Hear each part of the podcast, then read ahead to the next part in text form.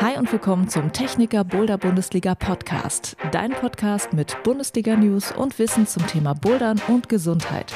Immer neu an jedem Spieltag der Boulder Bundesliga. Ich bin Juliane Fritz und ich begleite dich diesmal zum Spieltag im Osnabrück in Osnabrück. In dieser Folge ist Dr. Volker Schöffel zu Gast. Er ist in Deutschland bekannt als Arzt für Kletter- und Boulderverletzungen, betreut die Athletinnen und Athleten im deutschen Kletterkader, behandelt auch Hobbysportler und ist Teil der medizinischen Kommission der IFSC. Er erzählt, welche Boulderverletzungen er häufig sieht, wie man sie behandelt und auch, wie man sie am besten vermeidet. Und es geht per Podcast-Interview schon mal in unsere aktuelle Bundesliga-Station, den Osnabrück. Denn diese Boulderhalle macht was ganz Besonderes, was so noch keine Boulderhalle macht. Sie zeigen eine wöchentliche Live-TV-Show auf Twitch.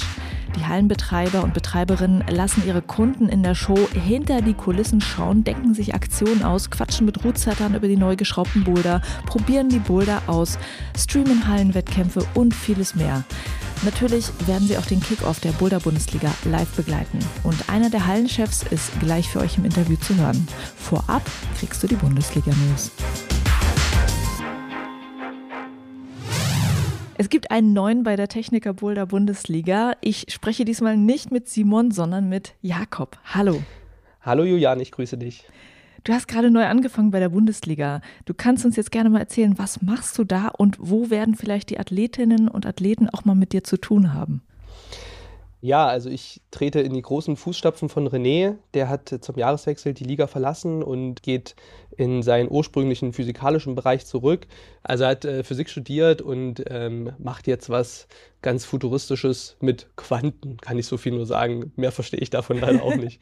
Da verstehe ich vom Bouldern ein bisschen mehr. Mhm. Wir sind aber weiterhin immer noch in Kontakt und äh, ich freue mich da wirklich drauf, dass ich jetzt von ihm so die Aufgaben übernehmen kann mit.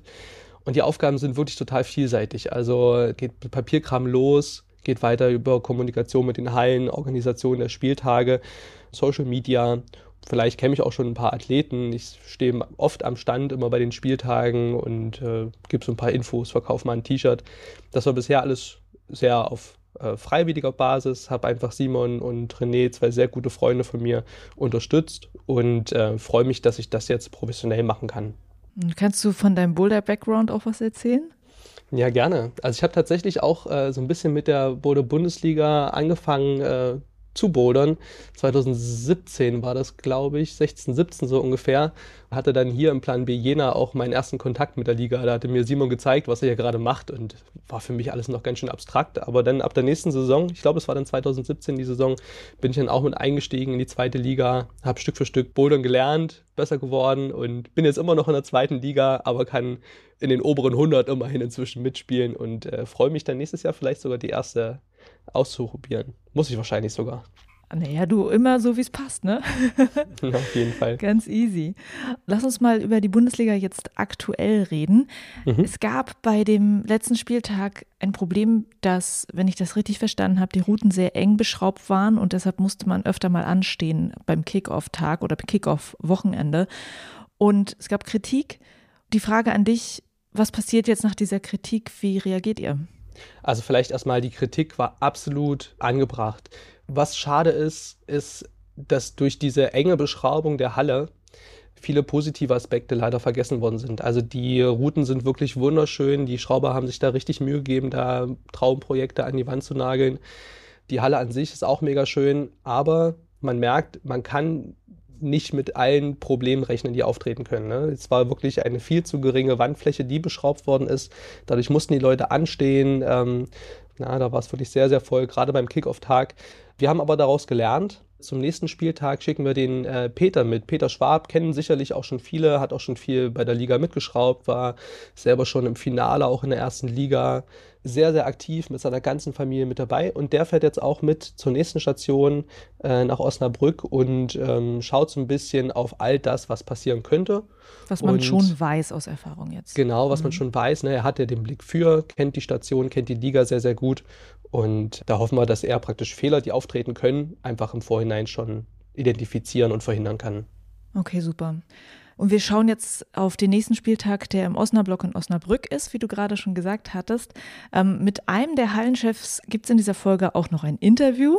Ja, und es gibt auch noch eine Hallenchefin, die Runa Lahmann. Und die ist auch ein sehr bekanntes Gesicht aus der Boulder Bundesliga. Was kannst du zu ihr noch erzählen? Auf jeden Fall. Also Runa Lahmann in letzter Zeit leider nicht mehr so aktiv. Hat sicherlich damit zu tun, dass sie in ihrer Halle wirklich viel Verantwortung hat. Runa ist wirklich äh, eine Top-Boulderin, hat, ich glaube 2016 war es, den ersten Platz in der zweiten Liga gemacht. Im Folgejahr drauf war sie auch unter den Finalistinnen in der ersten Liga. Also ganz, ganz stark, wenn man natürlich gegen eine Alma Westvater antritt. Hm. Weiß ich nicht, wie die Chancen sind, aber hat da ja. wirklich ähm, auf Top-Niveau performt und ist jetzt super motiviert, in ihrer ganz, ganz frischen neuen Halle für die Bundesliga zu schrauben. Ja, und äh, was Sie da alles in der Halle machen, werdet ihr, wie gesagt, noch im Interview dann mit dem Erik aus dem Osnabrück gleich hier im Podcast hören. Kannst du vielleicht zum Routenbau von diesem Spieltag noch was erzählen? Wer macht es diesmal? Ja, also Runa haben wir schon angesprochen. Runa ist die Chefroutenschrauberin und dann vielleicht auch ganz cool dort im Osnabrück, die haben wirklich eine Community sich auch in Osnabrück aufgebaut. Das heißt, sie heilen untereinander, tauschen ihre Schrauber aus, ähm, profitieren da sehr voneinander. Da ist der Raphael mit dabei, ich glaube, äh, Erik, das Gespräch mit ihm werden wir ja noch hören. Äh, auch er wird mitschrauben, Peter wird auch mitschrauben. Also ganz buntes Team. Ah, wundervoll. Dann freuen wir uns auf den neuen Spieltag im Osnabrück und dir auch viel Spaß dann dort wahrscheinlich beim Kickoff. Auf jeden Fall.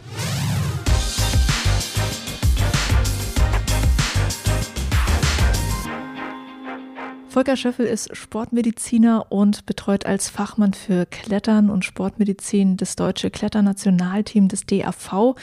Aber nicht nur mit Leistungssportlerinnen und Sportlern hat er zu tun, sondern er behandelt auch Freizeitsportler. Und von ihm möchte ich einen Überblick bekommen über häufige Verletzungen beim Bouldern und natürlich, wie man sie behandelt. Und ich freue mich sehr, dass du dir Zeit nimmst. Hallo. Ja, hallo, mache ich sehr gerne und ich bin gespannt auf deine Fragen.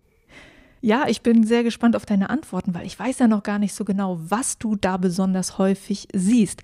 Das wäre nämlich meine Frage welche Fälle, die quasi so aus der Boulderhalle heraus zu dir kommen, siehst du denn besonders häufig? Könntest du da sagen, dass es da so drei oder vier Formen von Verletzungen gibt, die du sehr oft behandelst?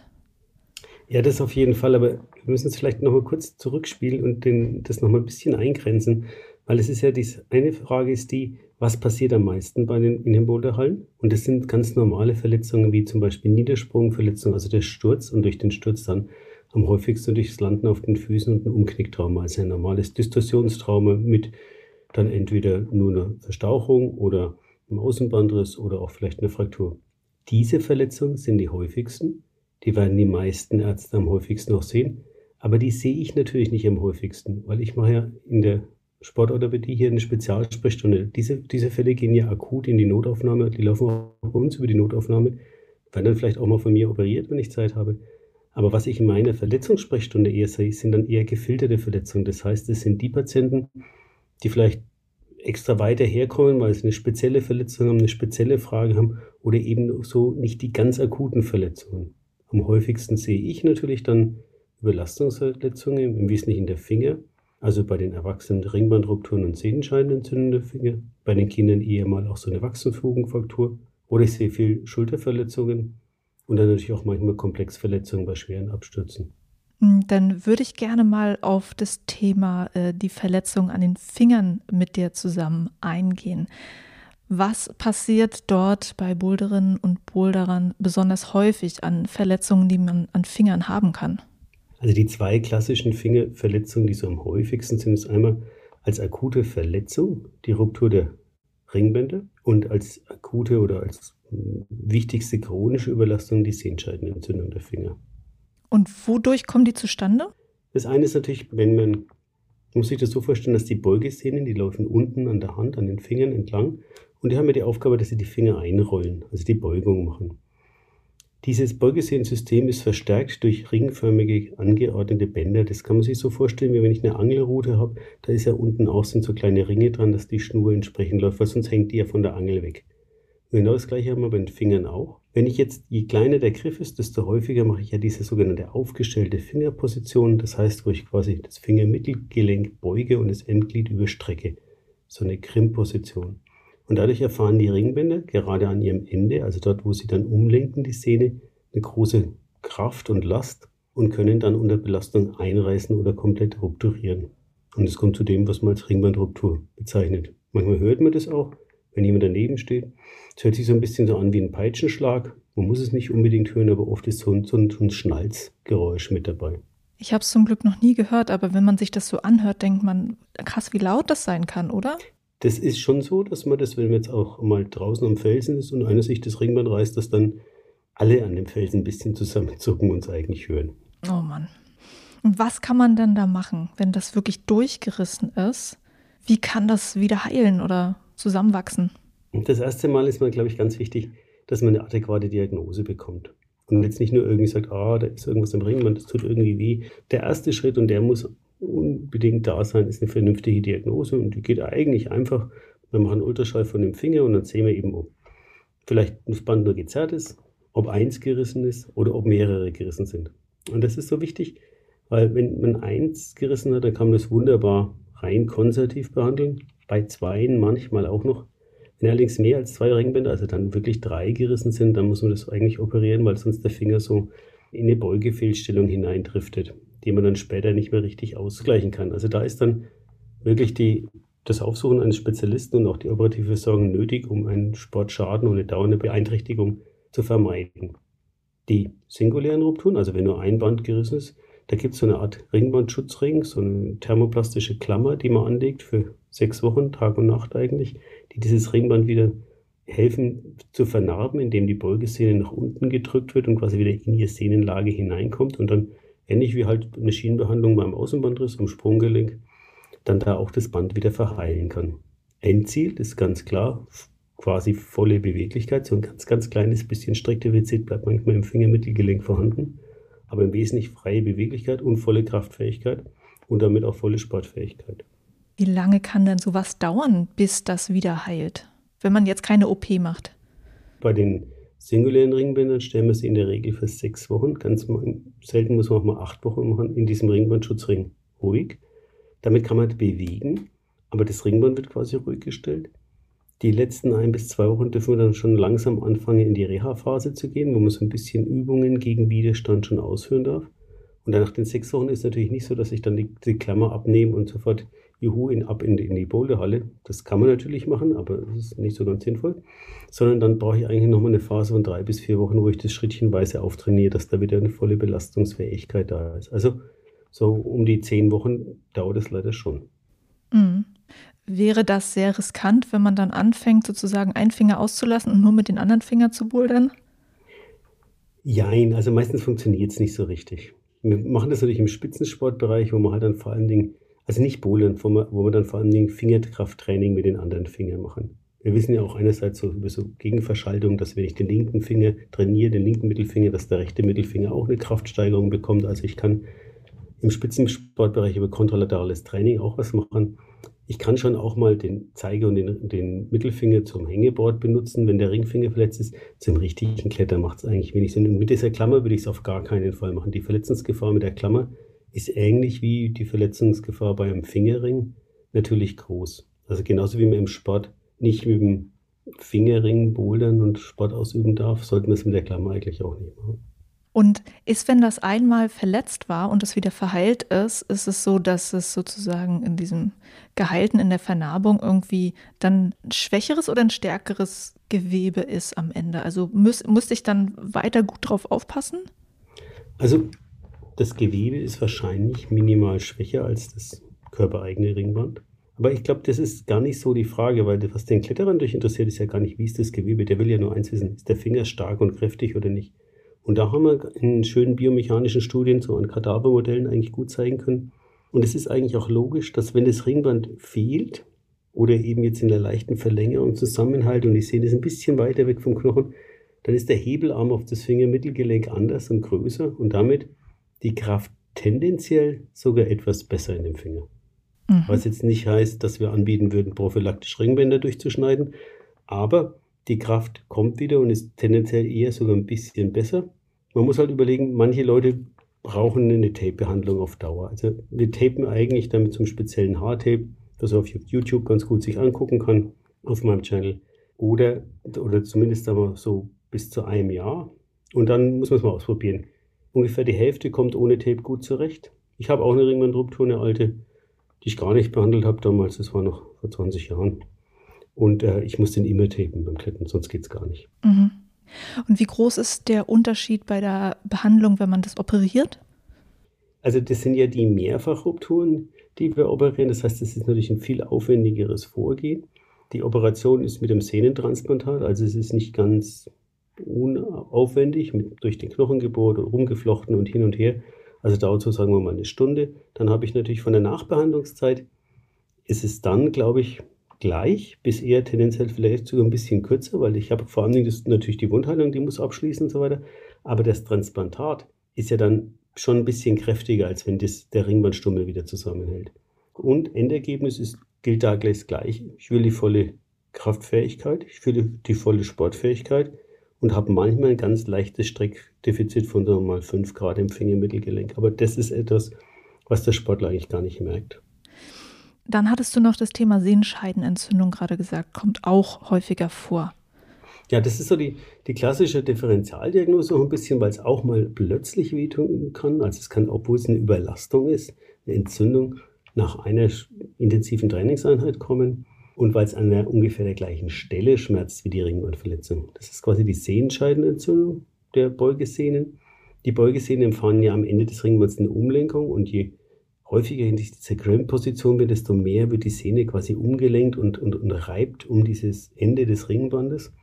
Und es ist so halt ein bisschen wie, wie beim Fahrradbremszug. Der reißt ja dann auch irgendwann, wenn er immer um die Ecke gelenkt wird. Und da kommt es halt bei den Fingern auch einfach zu, zu Reibung. Und diese Reibung macht dann die Entzündung der Beugesehnenscheide.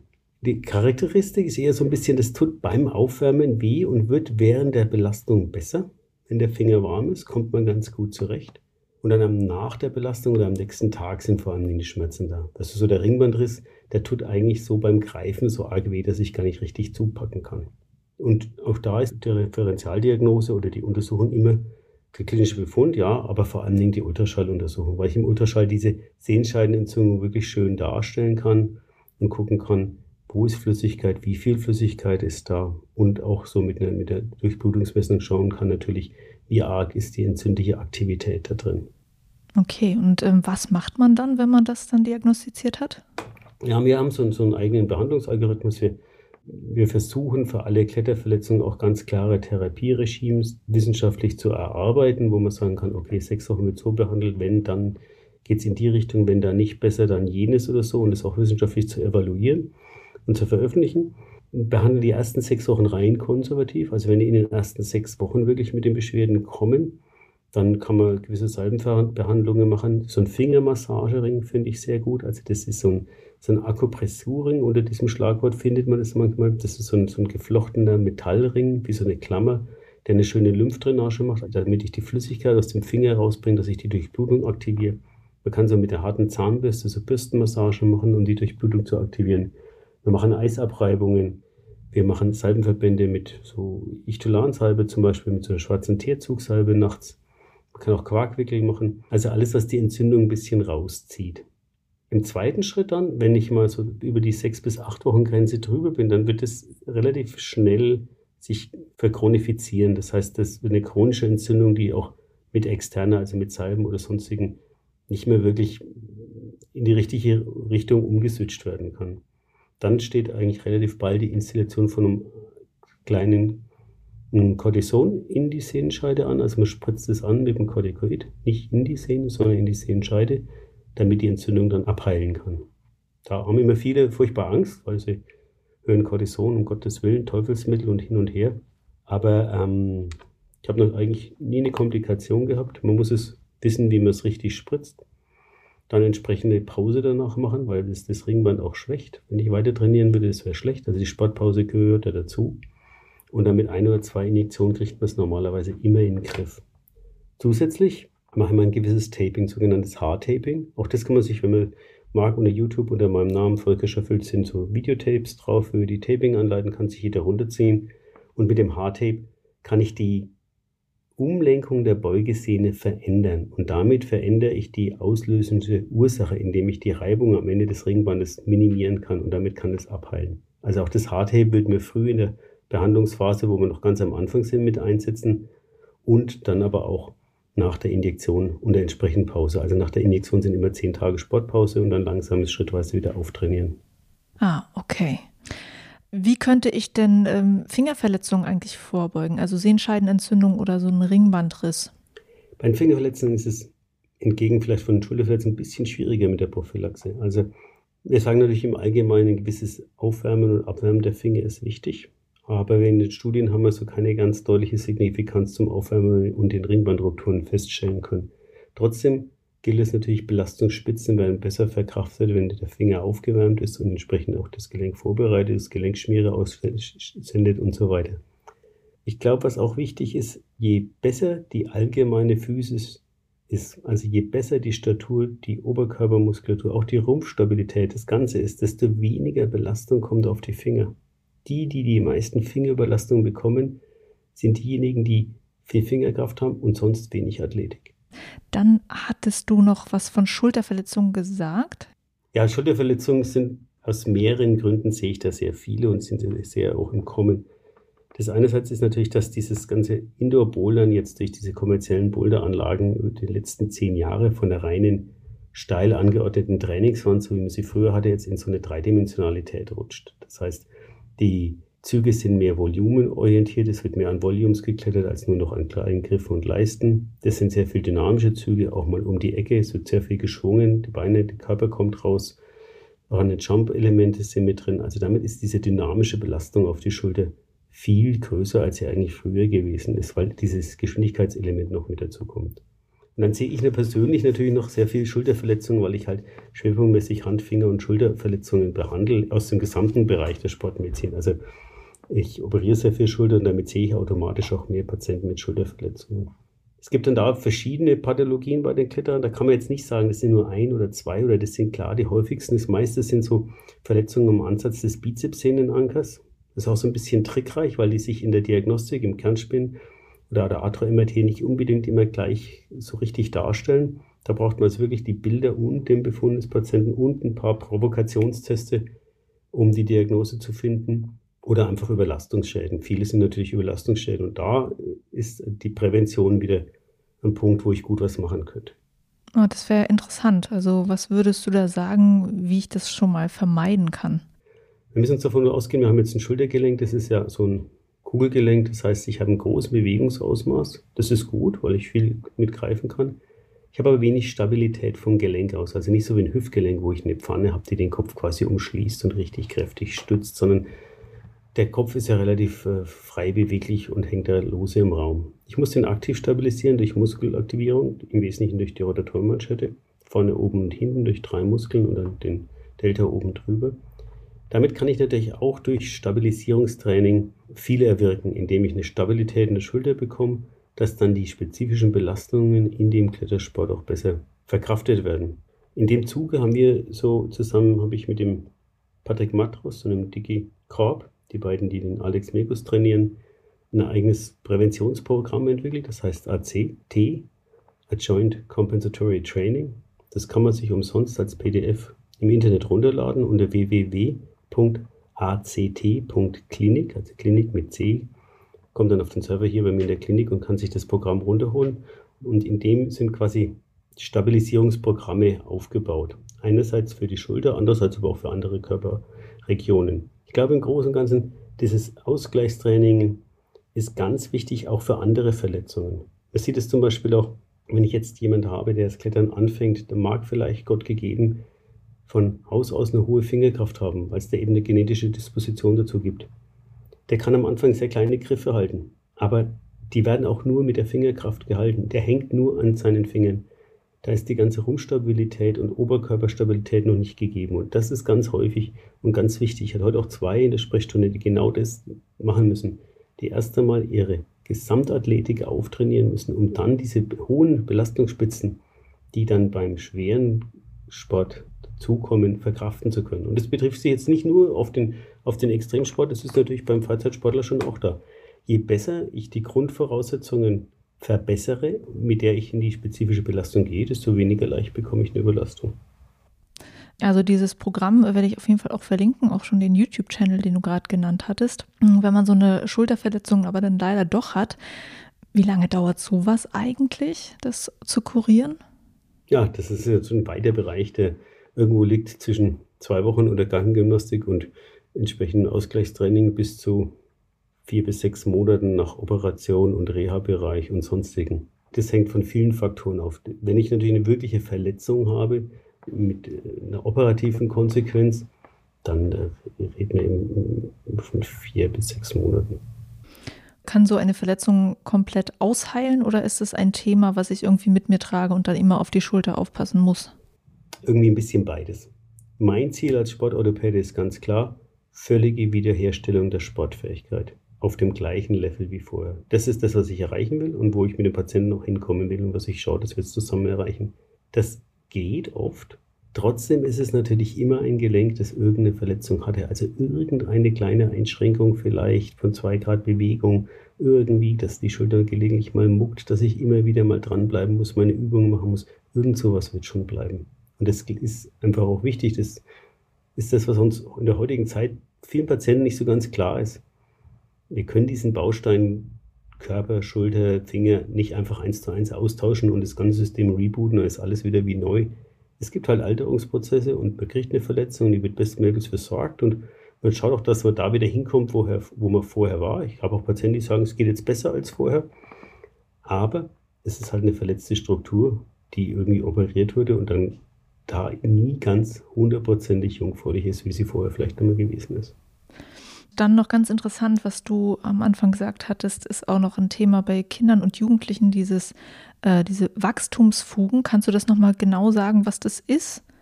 Also wir haben ja in jedem Röhrenknochen Wachstumsfugen, wo der Knochen quasi in die Länge wächst. Und solche haben wir natürlich auch in den Fingern und in den Fingern verknöchern die, also hören die mit dem Wachstum früher aus als zum Beispiel am Rest des Körpers. Und diese Wachstumsfugen sind in der Regel in dem Alter zwischen 13 und 15 in der Phase, wo sie am anfälligsten für Belastungsreize sind. Das heißt, das ist in die Phase, wo die Fuge so langsam verknöchert und sie verknöchert immer von unten nach oben und damit ist sie dann auf der einen Seite schon fest, auf der anderen Seite noch vulnerabel, noch mobil und es kann durch so extrem hohe Belastungsspitzen bei jugendlichen Kletterern dazu kommen, dass quasi als Ermüdungsbruch, als Überlastungsreaktion, das ist nicht ein Zug, den er macht, sondern permanente Überlastung führt zu einer Minderdurchblutung der Wachstumsfuge und dann kann es da zu Frakturen kommen und da kann die Wachstumsfuge brechen. Das ist nicht ganz selten, das sieht man im Spitzenbereich regelmäßig. Die Verletzung an sich, glaube ich, ist harmlos, wenn man sie frühzeitig erkennt und wenn man sie entsprechend behandelt. Und da ist reine Früherkennung das, das Mittel der Wahl. Ich verfolge das ja seit fast 25 Jahren und früher haben wir ganz viele schlimme Verläufe gesehen, weil die Verletzung halt nicht bekannt war, nicht behandelt wurde, ignoriert wurde, nicht diagnostiziert wurde wo dann der Finger wirklich einen Wachstumsschaden hatte mit Drehfehler, mit Längenwachstumsfehler oder sonstigen. Heutzutage ist es in der Regel eher so, dass die frühzeitig zu mir kommen. Wir machen dann aggressiv Diagnostik, das heißt, die kriegen dann in der Regel gleich eine MRT, weil man es sonst nicht sicher darstellen kann. Und dann, wenn da eine kleine Verletzung ist, dann muss ich einfach nur Sportpause machen, sechs bis acht Wochen, dann haben wir ein Kontroll-MRT und dann ist es wieder ausgeheilt, ohne bleibenden Schaden. Aber es ist eben wichtig, ein Kind mit Fingerschmerzen muss Sportpause machen. Wenn nach drei bis sieben Tagen die Beschwerden immer noch nicht weg sind, dann muss es adäquat sportmedizinisch angesehen werden und in der Regel auch eine MRT der Finger durchgeführt werden. Ja, das wollte ich fragen. Auch ähm, worauf müssen vielleicht Eltern dann da auch achten, ne? bei, bei ihren Kindern, wenn die klettern? Sie müssen darauf achten, dass die Kinder drüber reden. Sie müssen die Schmerzen dann auch ernst nehmen. Auf der anderen Seite dürfen die Eltern auch die Schmerzen nicht ignorieren. Also ich habe ja auch welche immer in der Sprechstunde sitzen, wo die Mutter dann das Weinen anfängt, weil ich zu dem 14-Jährigen sage, er muss jetzt sechs Wochen Sportpause machen. Weil Eltern einen übertriebenen Ehrgeiz oder übertriebene Ansprüche an ihre Kinder haben. Also man muss beide Seiten eigentlich und bei den Trainern muss man genauso mit ins Boot nehmen, wenn es denn einen gibt, was im Leistungsbereich ja immer so ist. Dass jeder in diesem Team, und es ist immer eine Teamarbeit, darauf achtet, wenn es zu irgendwelchen Alarmsignalen kommt, und das sind halt Fingerschmerzen, die nach mehreren Tagen nicht verschwinden, dass man das dann adäquat abklärt. Und du hast jetzt immer gesagt, das siehst du oft im Leistungsbereich. Sieht man das auch im, äh, im Hobbybereich, dass Kinder und Jugendliche damit Probleme kriegen? Also ich meine jetzt im Leistungsbereich nicht, dass ich das nur im Nationalmannschaftskader oder so sehe. Ich meine im Leistungsbereich bei allen, die in dieser Altersstufe schwer klettern. Das kann auch für freilich ein Hobbykletterer sein, aber es ist schon immer ganz deutlich davon abhängig, wie schwer der oder diejenige im Alter klettert und wie hoch die Trainingsumfänge und Belastungsspitzen sind. Das korreliert ganz klar damit. Das heißt, wenn ein Kind einmal jede Woche zum Klettern geht, wird es sicherlich keine Belastungsfraktur bekommen. Auch nicht bei zweimal. Das sind Kinder, die trainieren 15 Stunden plus die Woche oder so. Und ich glaube, das ist auch was, was ich jetzt, was man zu den anderen Sachen halt auch noch dazu mal sagen muss. Wenn Sie den Sportorthopäden fragen, was beim Bouldern alles passiert, dann erzählt er mit Begeisterung, so wie ich jetzt ja auch, über die ganzen tollen Fälle und die ganzen tollen Verletzungen. Das ist alles schön und gut. Aber das stellt es ja in einem viel negativeren Bild dar, als es eigentlich ist. Im Vordergrund steht ja der positive Effekt von dem Klettersport.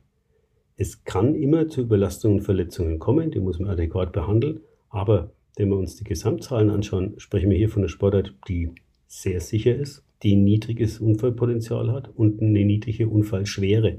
Das heißt, meistens sind die Unfälle harmlos und gut zu behandeln und die meisten profitieren eher von dem Sport. Im Sinne gerade als Freizeitsport, indem ich den gesamten Skelettmuskelapparat aktiviere, auftrainiere, Haltungsverbesserung, Koordinationsverbesserung, Kraft- und Ausdauerverbesserung und so weiter. Okay, das war ein sehr schönes Schlusswort dazu, nachdem man die ganze Zeit über Verletzungen geredet hat. Vielen Dank dir dafür. Gut, gerne.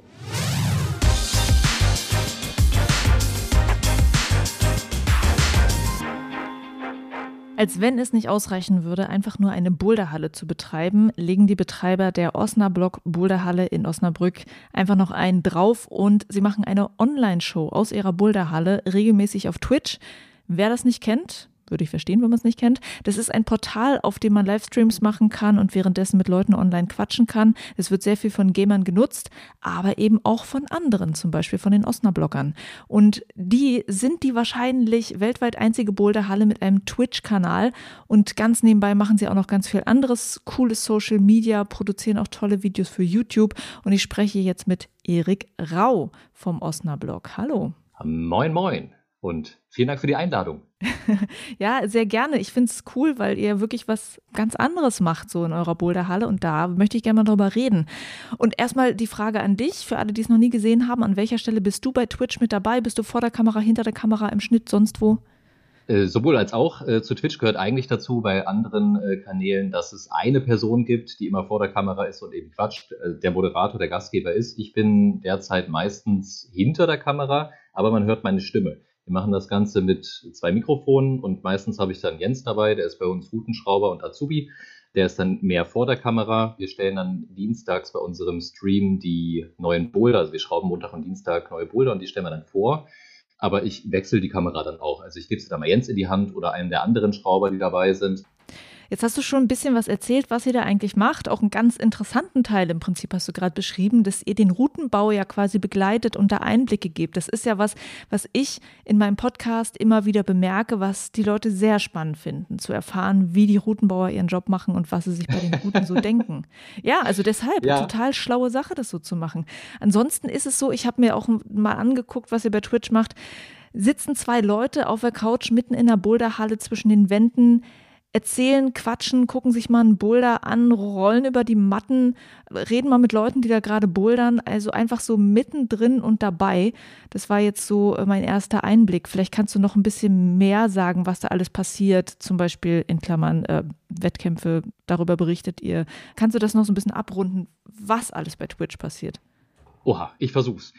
Grundsätzlich, die Idee kam mir auf, ich glaube 2020, da hat mir ein Freund einfach einen Link geschickt von einem Bäcker, der ist eben bei Twitch und backt währenddessen sein Brot und bestreicht seine Backlinge damit mit Öl und quatscht mit seinen Lehrlingen, hat einen Fernseher vor sich hängen, hat ein Headset auf und ähm, dem haben 5000 Leute dabei zugeguckt, wie er Brot bug oh, okay. und hatte eine unheimliche Freude daran. Und ich dachte, okay, wenn das auch ein Bäcker macht, ist das geil. Also man kann das einfach so machen oder sich selbst was ausdenken.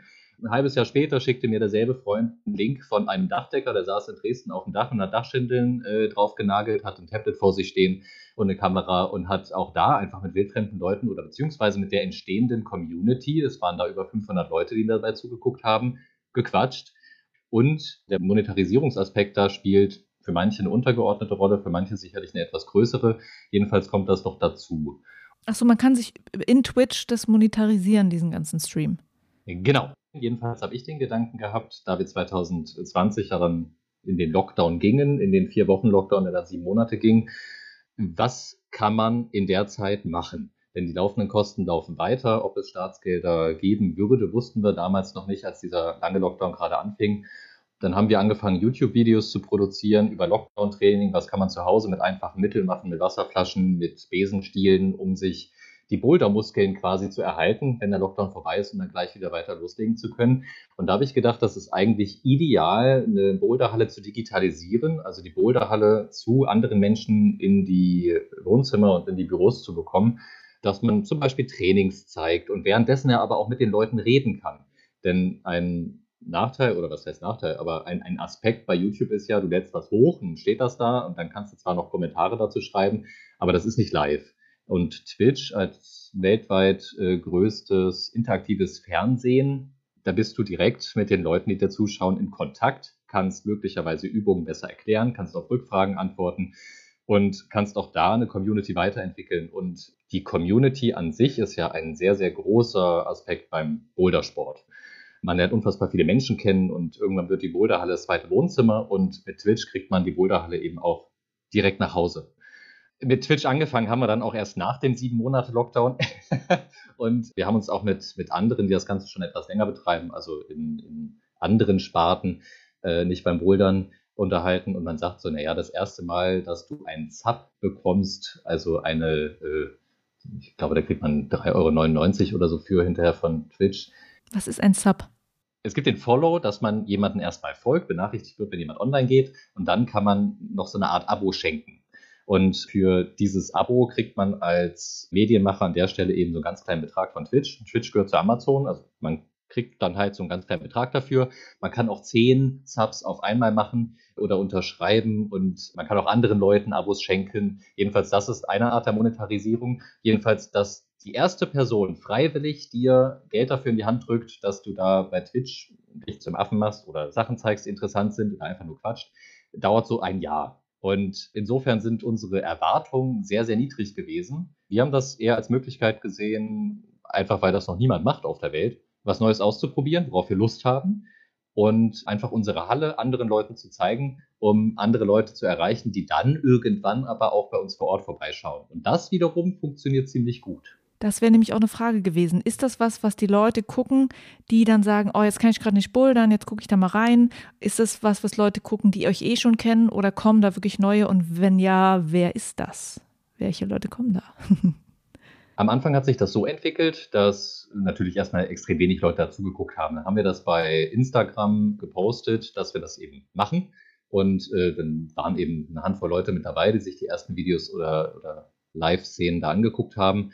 Dann hat ein Freund von dem Lukas, Lukas ist bei uns hauptverantwortlich für all die Videos und äh, Bilder, die online sind, der bei uns in der Regie sitzt, während wir streamen. Der wiederum hat einen Freund, den Joey, der ist bei Twitch unter Hamilcar Gaming zu finden, ähm, die Idee gehabt, dass der doch mal bei uns vorbeikommen könnte und auf seinem Twitch-Kanal aus unserer Halle streamen könnte, wie er bouldert. Und das hat er gemacht, sehr erfolgreich. Also seine Fans, seine Zuschauer waren davon ziemlich begeistert. Und die wiederum sind dann auch auf unseren Kanal gewechselt. Und so hat sich das ein bisschen wie ein Selbstläufer entwickelt, dass dann noch zwei andere bei uns zu Gast waren, die wiederum ihren Kanal bespielt haben. Nicht unseren, aber mit unserem Equipment.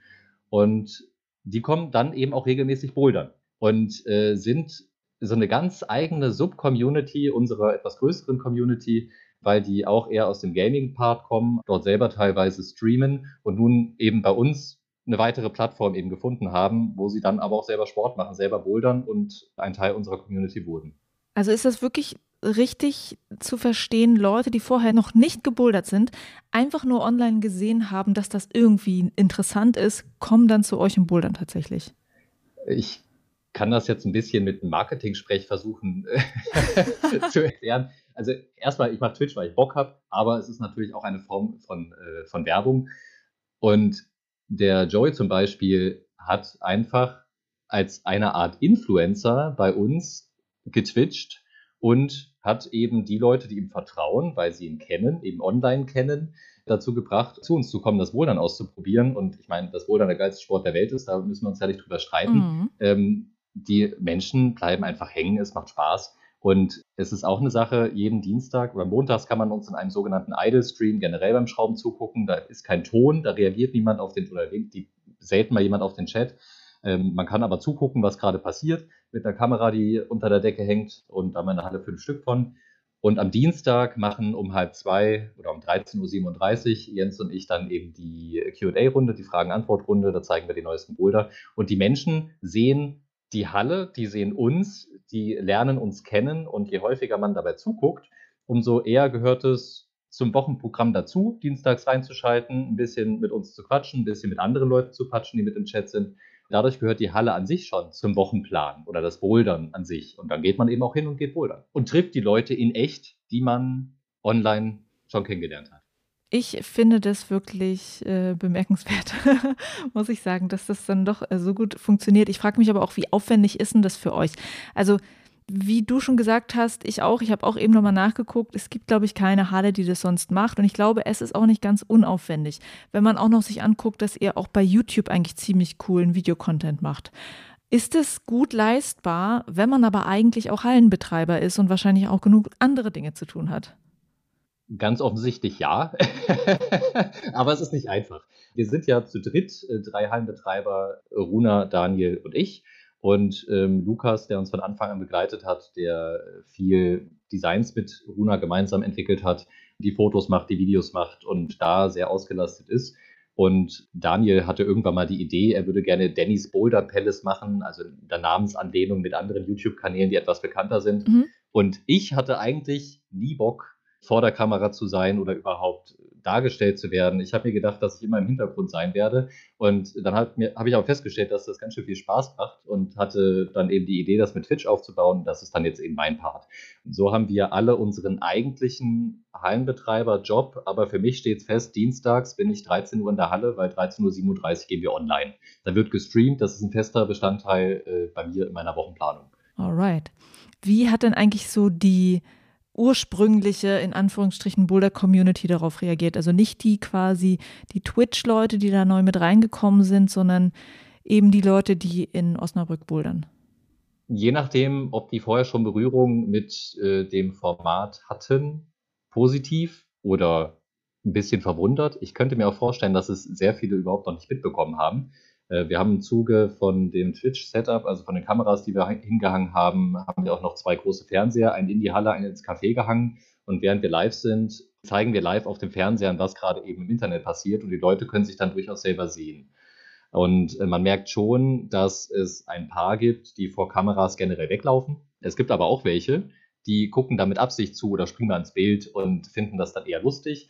Wobei man aber auch sagen muss, wir machen das dienstags halb zwei und die allermeisten Leute sind in der Uni oder arbeiten und äh, gucken dann vielleicht in der Mittagspause mal rein. Aber Boulderhallen werden ja doch eher am späten Nachmittag und abends voll. Wir machen das schon mit Absicht so, dass nicht so viele da sind. Dass Leute auch ausweichen können, wenn sie eben nicht vor der Kamera sein. Ja, genau.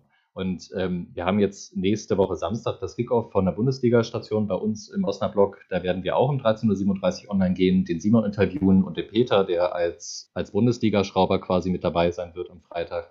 Und dann werden wir einfach die Boulder wiederum vorstellen, die zur Bundesliga dann gehören, werden Simon fragen, äh, was das eigentlich ist, diese Bundesliga.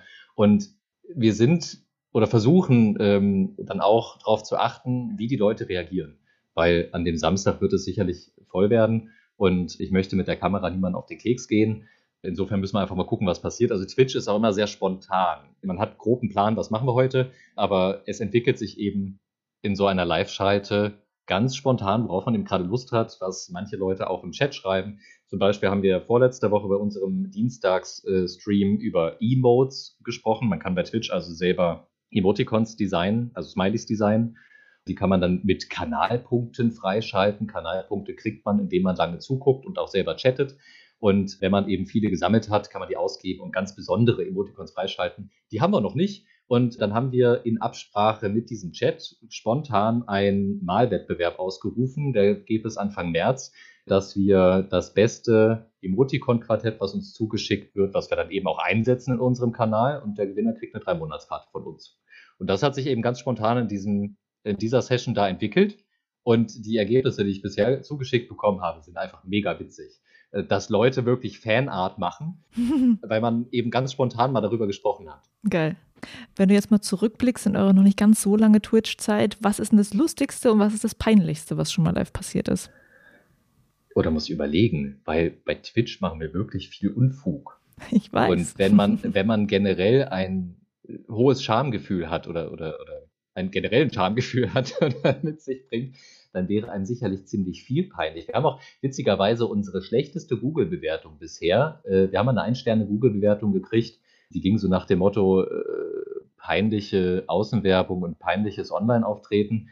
Dann habe ich dann drunter geschrieben, ja, mag ja sein, dass dir das nicht gefällt, ist ja auch okay, aber äh, ich fände es schön, wenn er auch die Qualität der Halle und des Sports bei uns in seine Bewertung da oder ihre mit reingebracht hätte. Ich habe da keine Antwort drauf gekriegt. Anscheinend gefällt es nicht jedem, aber um zu deiner Frage zurückzukommen, ich weiß nicht, was das Peinlichste war. Und äh, was war das andere, das Positive? Lustig, etwas, was das sehr lustig war. da war ich weder vor noch hinter der Kamera. Das war Anfang Januar. Da muss ich auch überlegen, ob ich das überhaupt erzählen darf, aber ich mache das jetzt einfach mal. Ähm, da lag ich krank zu Hause, da war ich eben nur als Chatter mit dabei und Lukas, der normalerweise in der Regie sitzt, äh, ist dann vor und hinter der Kamera gewesen und ging dann selber an die neu geschraubten Boulder dran und ein kleines Volumen, das ganz offensichtlich über Nacht nicht so gut getrocknet ist. Also wir schrauben Sonntagabends ab. Vom Waschen, die Volumen waren vom Waschen nicht genau, trocken. Genau, genau, genau, vom Waschen nicht trocken. Und die Vermutung jedenfalls ging er in einen Überhang an ein Volumen ran und es riss einfach aus der Wand. Und wir haben eine sehr neue Halle, wir haben sehr neue Griffe, das ist keine Materialermüdung oder dass zu viele Spacksschrauben in der Wand gehangen hätten, sondern ich vermute, das war die Feuchtigkeit, die dafür gesorgt hat. Und das war eben live auf Twitch zu sehen, wie Lukas da an die Wand ging und dann das Volumen abriss. Das war schon witzig. Aber auch peinlich. Also doch, das könnte beides sein. Ja, weil hoffentlich passiert das keinem Kunden.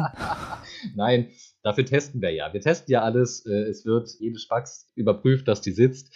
Und bei Twitch sind wir auch beim Testen dabei, dass alles hält, dass da nichts wackelt, nicht ruckelt. Und insofern, das ist ein einmaliger Zufall gewesen, dass das so ist. Und wahrscheinlich werde ich geköpft werden, wenn meine Mitstreiter jetzt diesen Podcast hören.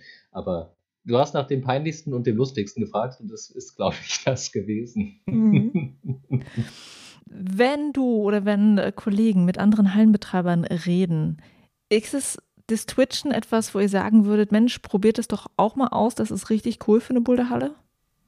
Mm, wir haben ein paar Kooperationshallen sternförmig um Osnabrück drumherum, mit denen wir hin und wieder mal was machen. Mit dem Oldenblock haben wir zum Beispiel auch letztes Jahr einen Wettbewerb gemacht und das Finale war eben bei uns und wir haben dann auch gesagt, dass wir dann twitchen werden. Das war so das erste große, was wir mit Twitch gemacht haben. Da habe ich, glaube ich, vier Stunden durchmoderiert. Live vor Ort, wie auch für die Online-Zuschauer. Da haben uns, glaube ich, 60, 70 Leute zugeschaut online. Und natürlich haben wir beim Eulenblog vorher gesagt, was wir da machen und was das ist und so weiter. Und auch mit dem Eskalatrom habe ich, habe ich immer hin und wieder, also in Hannover, die frühere Stammhalle von Runa und mir, ähm, darüber gesprochen. Und die waren dann auch ganz neugierig. Ob da letztlich was draus wird, weiß ich nicht. Muss ich, glaube ich, mal wieder nachhaken. Und wenn ihr das hört, Marc, Chris, wie schaut's? Ich fände es schön, wenn es andere Boulder-Kanäle gäbe, denn da kommen wir zu einem nächsten Punkt, was Twitch auch ausmacht, das Raiding. Das klingt jetzt erstmal böse und gemein, aber wenn ich das ganz richtig verstanden habe, kann man, wenn man sein eigenes Live-Programm zu Ende führt, alle Zuschauer nehmen und mit einem Befehl, klingt jetzt martialisch, aber es ist halt ein, so ein Chat-Befehl, dass sämtliche Zuschauer auf einen anderen Kanal rübergeschoben werden und so kann man sich gegenseitig eben unterstützen. Wenn man sagt, yo, ich habe hier einen Kumpel und der macht auch coole Inhalte, schaut euch das mal an, dann tippt man da eben was ein und alle Zuschauer werden dann transferiert und können diesem anderen Menschen auch zuschauen. Und im Internet sind Klickzahlen mal die Währung schlechthin. Und so kann man eben auch andere Hallen unterstützen. Und einer von unseren jetzt durch Twitch neu hinzugekommenen Stammgästen meinte zu mir, Erik, sag mal, warum raidet ihr eigentlich nicht zu anderen Boulder-Kanälen? Mhm. Jetzt diese Woche gerade, ich meine, gibt es nicht. Also nicht, dass ich wüsste. Insofern wäre es schön, wenn es tatsächlich sowas gäbe. Die meisten sind neugierig, aber ich habe noch nicht gehört, dass das tatsächlich jemand vorhat. Also da ist noch Platz. Ich habe auch wirklich nachgeguckt vorhin bei Twitch. Es gab zwei Kanäle, die man auch von YouTube kennt, die auch bei Twitch einen Kanal haben, aber die machen da nichts. Okay. Aber so. es heißt einfach, äh, man könnte noch ein paar mehr Boulderhallen dort sehen, wenn dann auch die Betreiber Lust drauf haben und äh, eine Menge Spaß online es, haben. ja, es ist tatsächlich mega aufwendig und führt zu Überstunden, aber mir macht es eben großen Spaß, also uns allen. Okay. Und bei der Boulder-Bundesliga-Station bei euch werden wir euch dann auch dort sehen und mhm. dann können alle mal reinschauen, spätestens dann, wie das da aussieht, was ihr da macht bei Twitch. Ähm, ich finde es super spannend und einfach cool äh, zu sehen, dass eine Boulderhalle da mal was anderes ausprobiert. Und danke dir, dass du davon erzählt hast. Gerne doch. So, das war's, Leute. Folge 10 vom Techniker Boulder Bundesliga Podcast zum Spieltag im Osnabrück in Osnabrück. Ich hoffe, ihr hattet Spaß beim Zuhören und habt noch viel mehr Spaß mit den neuen Bouldern im Osnabrück. Alles Gute für diesen Spieltag und bis zum nächsten. Dann geht's nach Hannover in die Beta Boulder Halle. Bis dahin.